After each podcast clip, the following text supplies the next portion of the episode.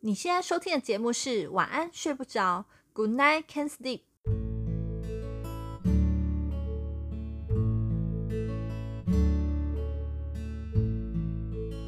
今晚的你睡不着吗？没关系，这个夜晚我们一起过。嗨，我是 Momo，我是 Zack，欢迎加入失眠人种的聚会，Zack。你有听过刮别人胡子之前要先刮好自己的胡子吗？有，但你知道这句话怎么来的吗？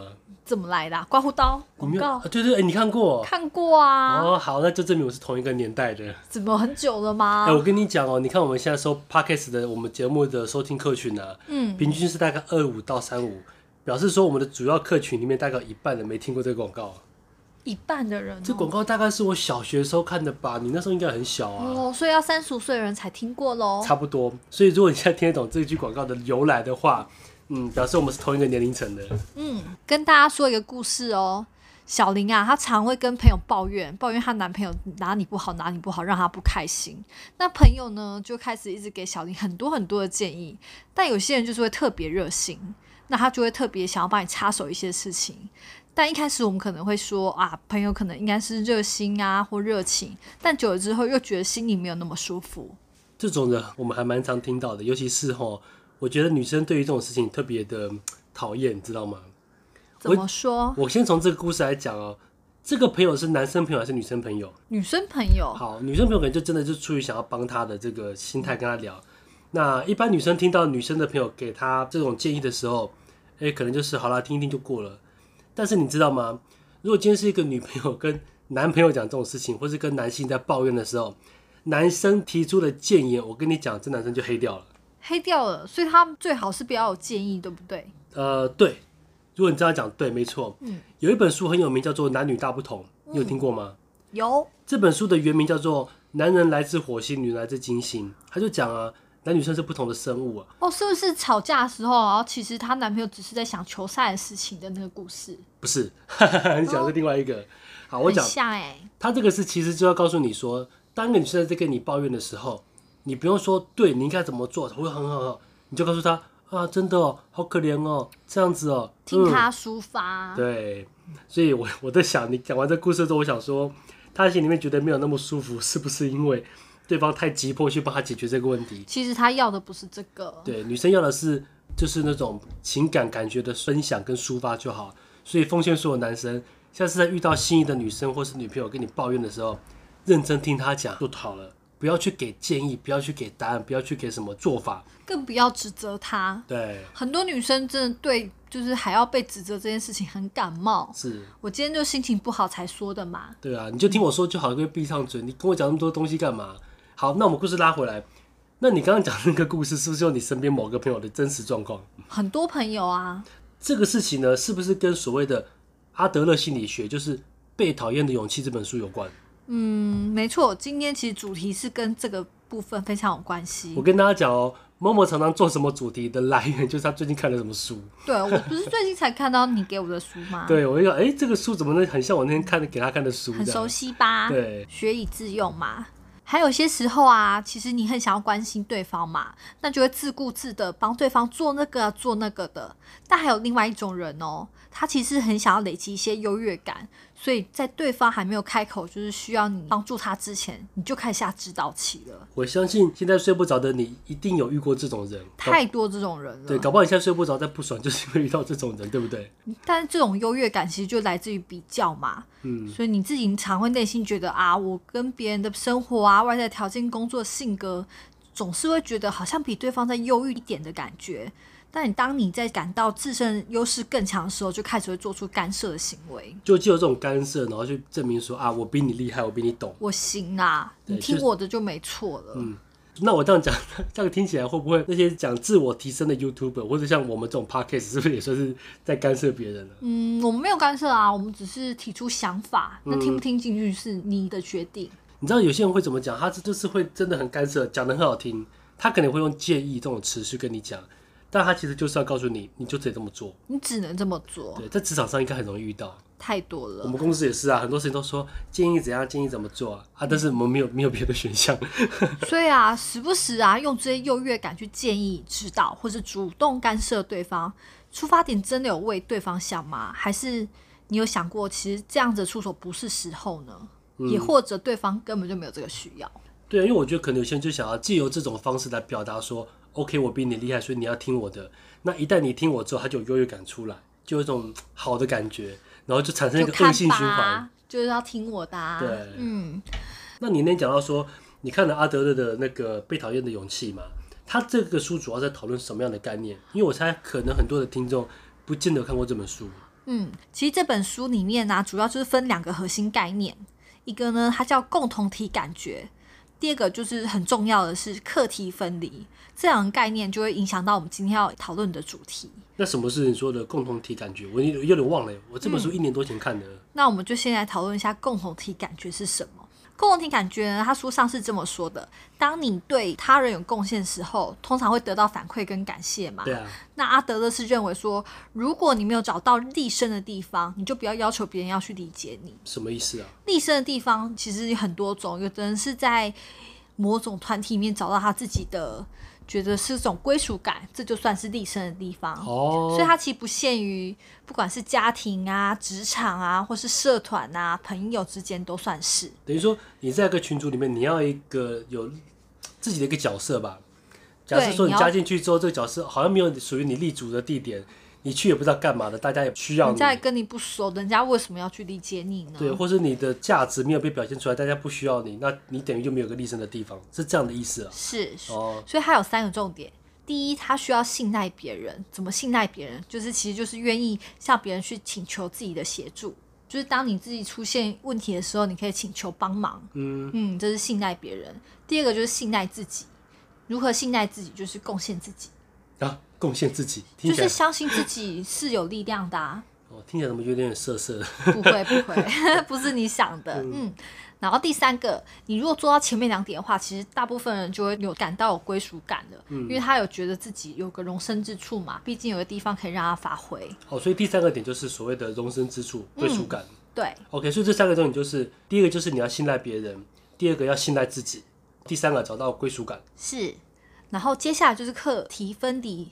这就是我们今天要讨论的重点。其实大多数的冲突其实都来自于这里哦。怎么说啊？嗯，你可以想看看啊。有些部分我们绝对不能侵犯对方的权利，但如果可以尊重对方，交由对方决定，信赖自己，其实也就等于信赖对方。这其实是一种反复的强制介入跟对立，这时候就很难培养出共同体感觉了。嗯，什么意思？为什么信赖自己、信赖对方等于是强制介入？我说，只要是反复的强制介入或对立，oh. 就你一直要去干涉别人的想法，干涉别人做法，你你这时候怎么会去培养得到共同体感觉呢？你这样等于就是不能信任对方的做法啊。嗯嗯，可能很多人他就认为说他的出发点是好意啦，但其实我觉得这种你强制去干涉别人的做法跟想法，其实我觉得到最后这个好意都会变质欸。非常，我太有这种感觉了。嗯，比如说啊，有些父母会一直去干涉子女的感情，有吗？这个很常听见。有，PTT 也超常有这种文章吧？嗯嗯。大学第一次交女朋友就是啊，我大学算是第一次正式交女朋友。那当时我二十岁嘛，那我当时那个女朋友她是出过社会再回来念书的，虽然比我大六岁。我爸妈超反对的，一定的，一直讲坏话，然后想方设法就是要把我们俩搞分手就对了。他就觉得女女生管你走吧。对啊，嗯。然后我们公司也是，就听说像我们老板也跟老板娘也不太喜欢他儿子的女朋友，嗯，所以就会我们同事都知道，就是他儿子要出去约会的话，在公司尽量不要提。我觉得人是可以有自己喜好没问题，但是你不可以去干涉别人的喜好。对啊，嗯。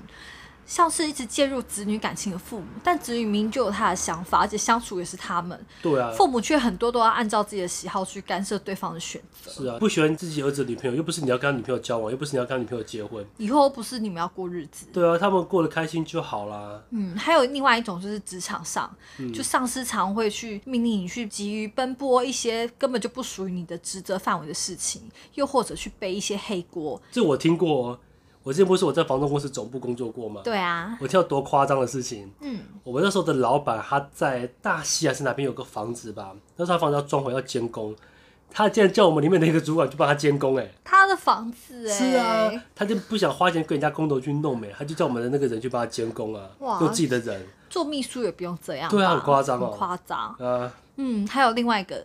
就是感情上，你可能会遇到这样的另外一半，嗯、他会一直灌输就是他觉得应该要有的生活习惯、价值观，然后用这种半强迫的方式去对待另外一方，这种感觉也很不舒服吧？哦、对，我上个女朋友就是这样，她就是常常认为说怎样才是对的，你就要听我的，你的都是错的，你们都不懂，你知道，就因为这种价值观跟想法不同的事情常吵架。嗯，这个太容易了。嗯，我觉得大概一般的很多情侣分手，大概都是这种小事情累积起来就分了吧。嗯，嗯，然后所以啊，不管是感情、工作、家人、朋友。其实这样的冲突其实比比皆是，所以到底要如何去避免这些事情呢？对啊，怎么去避免？我觉得有点难了，因为毕竟说真的啊，有时候大家想要去介入，真的大部分是出于善意啦。就像我们老板他老板嘛跟老板娘不喜欢他儿子女朋友，那也是因为他觉得他女那个女孩子可能有哪些不适合的地方。那毕竟自己儿子他也是心疼嘛，希望他过得好。嗯。对，可是怎么会这样变成一个双方都是善意的东西，到最后变成这个样子？所以啊，出于善的做法。那到底有什么问题？错在哪里？我们先去检讨一下。如果是介入子女感情的父母，因为他没有去尊重小孩子的选择嘛，哦、然后再来就他也没有理解对方的心情。为什么你儿子会那么想要跟这个女生在一起呢？嗯嗯，他是不是有哪些你没有看到好的地方？嗯，然后第二个就职场上上司强制的命令，他到底有没有想过部署的心情呢？就像你刚刚讲的那个案例，嗯、他真的有想要去帮他加监工吗？怎么可能？不可能吧？从那个那个主管他是住板桥，是住台北，然后去桃园上。班再到大溪，那个是从北到南去帮他监工，所以这样子没有理由指挥，其实会让人家很难以接受的。是啊，然后再来就是刚刚提到你在感情上遇到另外一半，嗯，他一直想要去强迫改变你的生活形态，但你其实原本生活形态也没有什么对错啊，嗯，所以你其实也没有想要被改变，这种半强迫实在觉得很不自在。嗯，我觉得很多听众应该都有这种感觉，因为如果今天你是睡不着，原因我觉得很多时候都是因为跟人际关系有关啦。应该是阿德勒吧，我记得他讲，所有人的烦恼都是来自于人际关系的烦恼。哦，人际关系的烦恼太多了。对，嗯，还有一个东西就是卡内基曾经讲啊，他说哈，就是我们人啊，就是最需要解决就是人际关系。所以卡内基有一本书，号称是史上卖第三好的书，就是卡内基的人际关系这本书。这本书号称在史上只卖书两本书，一本是圣经，一本是毛语录。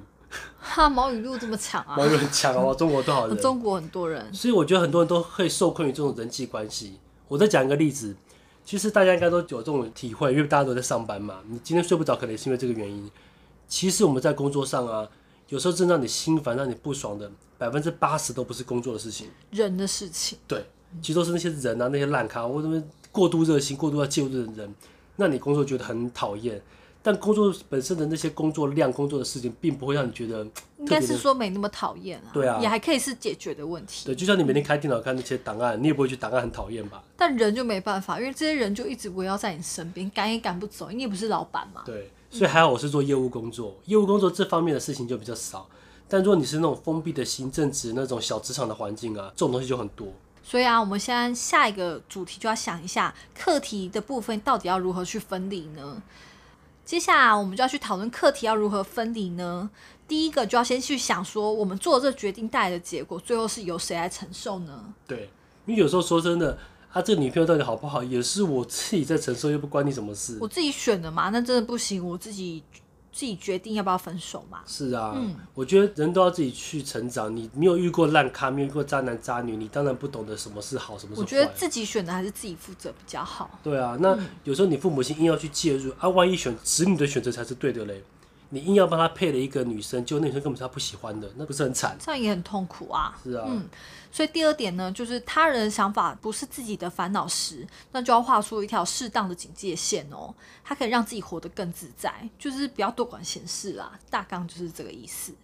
所以课题分离的精神啊，问题就是在于遇到问题的重点不是在于过度的干涉，而是不管彼此之间不管有多亲密，人跟人之间都还是要有距离。因为当其中一方只要逾越了这个界限，就会干涉到对方的课题，那双方的关系可能就会这样子崩坏了。拿刚刚的举例来说，好，就像子女选择另外一半，其实本身就他自己的课题，这件事本来要承担就是他自己，所以就算父母啊要再怎么担心，那其实还是子女的课题。当父母要继续强制这干涉的时候，大家关系一定会越来越紧绷了，而且也没有什么沟通的空间，因为大家闹到不想沟通了嘛。对啊。那小孩子一旦就是觉得说，哦，我把我另外一半介绍出去的经验不好时，那未来他更不想要去分享这些事情。父母就会更不清楚这些东西，所以这样子真的是好事吗？我听过一个例子哦，就是呃，华人的社会都特别照顾小孩嘛。曾经有一个故事，我是看到他是这样讲，他说哈，好像华人吧，到美国那边去观光，然后他就看到一个小女孩，大概才三岁多四岁，很皮，在爬一个大石头，那其实很危险，摔下来会受伤。嗯。然后其他的中国爸爸妈妈就会讲说：“哎呀，好危险哦，怎么把他抱下来啊？爸爸在干嘛？”结果呢，那个美国的爸爸他竟然就在旁边在看他的小孩，然后小孩要爬上去的时候，他就在旁边一直盯着他，直到小朋友顺利爬上去。等到小朋友攀上那个石头之后呢，那个华人的父母就问他说：“你这样子不去把他抱下来，不会很危险吗？就这样放着他爬。”然后那个爸爸就说：“没有啊，我一直在旁边看着他。我们是父母，我们的责任应该就是在旁边去。”关心我们的小孩子，去从旁协助他。他有遇到困难的时候，我再去辅助他就好了。如果我什么都要去替他想，什么都要去护着他，那他怎么自己长大？我觉得这个好像就是西方社会跟我们华人社会在这个思维上比较不同的。同时，如果说你什么都要去介入，然后你什么都要帮小孩子去决定，帮别人去决定，其实这也代表着你根本不相信他的判断，对不对？不信任对方。对，那我相信每个人被感受到不信任的时候，那感觉是很不舒服的。更不用说，你还把他的选择权给剥走。我不信任你，我还不准你跟这个人在一起。意思就是你，我觉得你很差啦。我不相信你啦，你也不要做选择，我帮你做选择就好。对，你没有，你没有选择的权利，就是这样。所以很多我觉得父小孩子女谈恋爱，后来跟父母的冲突就是这样。青春期也是啊，你爸妈应该会禁止你青春期谈恋爱吧？会啊，大家很多女生都会被禁止吧？哦，我就没有，我爸很鼓励我。你是男生啊，那女生大家都比较保护嘛。同样的，你看，当女生要跟男生谈恋爱的时候，如果爸爸妈妈就是很传统的思维去直接介入去反对，哦，这没完没了了。你在那个年纪，你也不会觉得说自己做的是错的决定，你觉得我也是真心，对方也是真心的，所以会想偷偷躲起来谈恋爱。对，他爸妈可能就觉得你们这样子，最后的结果就是功课不好，什么什么不好，对，然后小孩子就会觉得。你凭什么这样替我下决定？我们并没有因为这样会耽误到功课，就影响到自己。对啊，确实有一些人，他们谈恋爱之后会互相扶扶持，那个其实是好的。对啊，一起去图书馆看书也是好事啊。嗯，可是结果还没发生，你就直接预判我们俩谈恋爱一定不好，那小朋友一定更不高兴，甚至就直接被强迫说你们得分手，不准你有交往这个选择。这个就就是阿德勒心理学要讲的这种干涉，是让人人际关系变得很不好的一个问题。所以有时候我在想啊，小孩子过到一个阶段会开始叛逆，其实父母有时候也要负一些责任。没错，说不定他就是因为过度干涉、过度的强迫小孩不能做哪些事情、行为，也不能去理解小孩的想法，才造成这样的结果。呃，我真的这边扯开话题讲一下，我真的觉得很多父母亲，尤其是华人的父母啊，太自以为是了。他们可能觉得他们自己说的才是对的吧？对啊，那就变成是好像只有你们最厉害，你的小孩都是不懂，都是笨。你这样子。自以为是的去干涉啊，万一你的决定是错了怎么办？对，万一你叫他不要跟这个男生在一起，就这男生有一天变成马云，扼杀一段好的婚姻关系。对，所以我觉得父母亲这种自以为是不太可取啦，包含职场上很多主管也是啊。我反而觉得说，其实你试着去跟小朋友去沟通看看，为什么你会在这个时候想跟他谈恋爱？这男生什么地方吸引你？那你觉得你们接下来有什么规划？对，那如果觉得 OK，那父母亲就从旁协助就好了。即便受伤，那也是小孩子的事。爸爸妈妈应该要做的是说，当女儿真的快要吃亏，或是快要受伤的时候，或是已经受伤的时候，出来照顾她，出来保护她就好了。对，你永远都把她护着好好的，这个小孩子他永远没有机会去跌跤，他没有跌过跤，他就不会知道什么叫做痛。那一旦没有痛过，他就不知道什么事情是危险的，那个后果是什么，对吧？所以啊，有时候我们常会觉得家人的关系特别觉得哦，好难消化，好难去接受哦。嗯。所以我们就要先去承认，有些课题是真的没有办法那么容易的一分为二嘛。像父母对小孩的关系，嗯。但也不表示就要在旁边就是袖手旁观嘛。所以我们读的那本书叫阿德勒，他就是希望我们可以在互信的基础下从旁去守护，但也不表示就要放任子女，而是要尊重对方的决定，要了解对方的想法，才能从旁协助。这本书我那时候看完的时候，很多内容其实我不太记得了，但是里面有一个例子，我一直非常非常的记得，而且一直没有办法忘记。我还常常跟大家分享。它里面讲，就是你在跟人互动的时候，其实就像是今天你要带一头牛去池塘那边喝水。当你把这条牛牵到河边的时候呢，它在这个河边，在这个池塘喝不喝水是他的事情。但他如果不喝的话，你没办法把这个牛的头压到水面去逼它喝水吧？嗯，不行。对，所以我觉得我们人跟人的互动其实就有这个样子。不要强迫别人嘛。对，我就讲一个自己的例子啊，像之前我也觉得有点不高兴，就是说我跟三个女朋友在一起的时候，其实过得不是很开心，因为我三个女朋友其实大家都知道她不是很适合的对象，而且也比较任性。但是呢，我觉得这是我的私事嘛，亲朋好友、熟人讲讲就算了。我们老板跟他就很爱讲这个事情，他常常明示暗示，或者透过别人的嘴来告诉我说，叫我不要跟女生在一起，甚至不要去往结婚那边思考，因为你们不适合。常常这样一次、两次、三次之后，我就会觉得。就算我跟他在一起不开心，这也是我的选择，关你什么事啊？你选的啊，对啊，你承受啊。对，甚至是后来我跟他讲那时候刚分手的时候，他有时候还会拿出来在会议上讲，说啊不应该这样，不应该这样，不应该这样。我觉得他的角色比较像爸爸在管小孩。对，因为我知道其实我们老板他很关心，对他之前是还蛮关心的。不然他其实可以不用管这件事情。对，嗯、但是毕竟人跟人还是有界限，我们毕竟就是职员跟老板嘛，就算再怎么好。了不起当个干爹嘛？对。可是当这个事情你是用职场的力量，或是在职场上把它提出来讨论的时候，我是一个很重隐私的人，跟你一样，你一定也不希望自己的私事在公事上，在开会的时候，尤其是主管会议，不能接受，被拿出来讲吧？嗯，对啊，我就这样三番五次这样拿出来讲，后来我觉得是真的不太高兴，就后来稍微顶撞了他一下。就到现在一年，他不理我。我们老板一年不理我。他应该觉得你是个叛逆的小孩。对啊，就是好好言相劝，你还这样子啊？对啊，他讲是没错，但是这不应该在职场上的嘛。他私下如果跟我讲，或是把我叫来一个房间聊，或许你还听得进去。对，然后他跟我沟通我的想法，但他曾经我记得有一次有跟我私下聊过这个事情，但他也都是用他主观的看法。我没有什么机会这样讲。我觉得他就是用长辈的看法。对，我当我要提的时候，他就跟我说：“不不不，不是这样，不是这样，不是这样。”我就没听我的。对，我就没办法开口。嗯，所以久而久之就会让我觉得距离会越来越大。对，我觉得那这样你们长辈已经这么有成见了，那我还需要再跟你讲那么多吗？好像也不用再沟通了。对，我讲东西你也不信任，你也觉得是不对的，那你就听你的就好了。对那问题是我的人生是我在过嘛？嗯。真的这人生选的不好也是我的事情呐。下次就知道啦。对啊。嗯。所以啊，今天这一集其实就要记得一个很简单、很简单的概念，就是要告诉自己，其实自己的人生不用替别人负责，你也只要负责好自己的部分就好啦。没错，因为每个人其实都有自己的课题要解嘛，而且这也是老天爷要专属要给每个人的试卷，所以每个人拿到的版就会不一样哦。嗯，所以我建议是，假设换个角度，你不是那个受害者，你是那个很喜欢借助别人的人的话，相信我觉得这种人不在少数啦。以前我也有点这个样子，嗯、所以呢。我的建议是说，如果假设你真的想去介入别人的话，你可以适时的先微微的点一下，提一下就好了，不要太强力，至少你有告知了。接下来你真的关心这个人，你就在旁边默默的看着他，等他发生危险的时候，或者他真的受伤的时候，你再过去协助他就好了。嗯，他也一定会很感激你。对啊，所以如果今天晚上你睡不着的话，而且你今天睡不着原因是因为人际关系的话。呃，很欢迎，就是你呃，在这集的节目下面留言给我们，让我们知道你在想什么，遇到什么问题，或者是说可以到 IG 上面来分享你的心情，随便找一篇来留言啦。因为我们 IG 没什么人，所以你留言我们一定看得到哦，而且可以立刻收到通知哦。对，那我们可以把你的心情跟你遇到的状况，也许我们可以再做成一集来跟大家分享，呃，为什么会有这样的心情？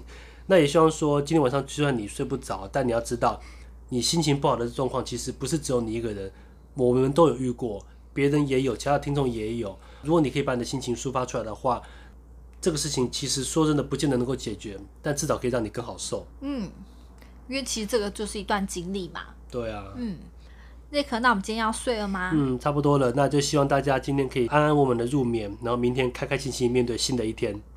晚安。晚安。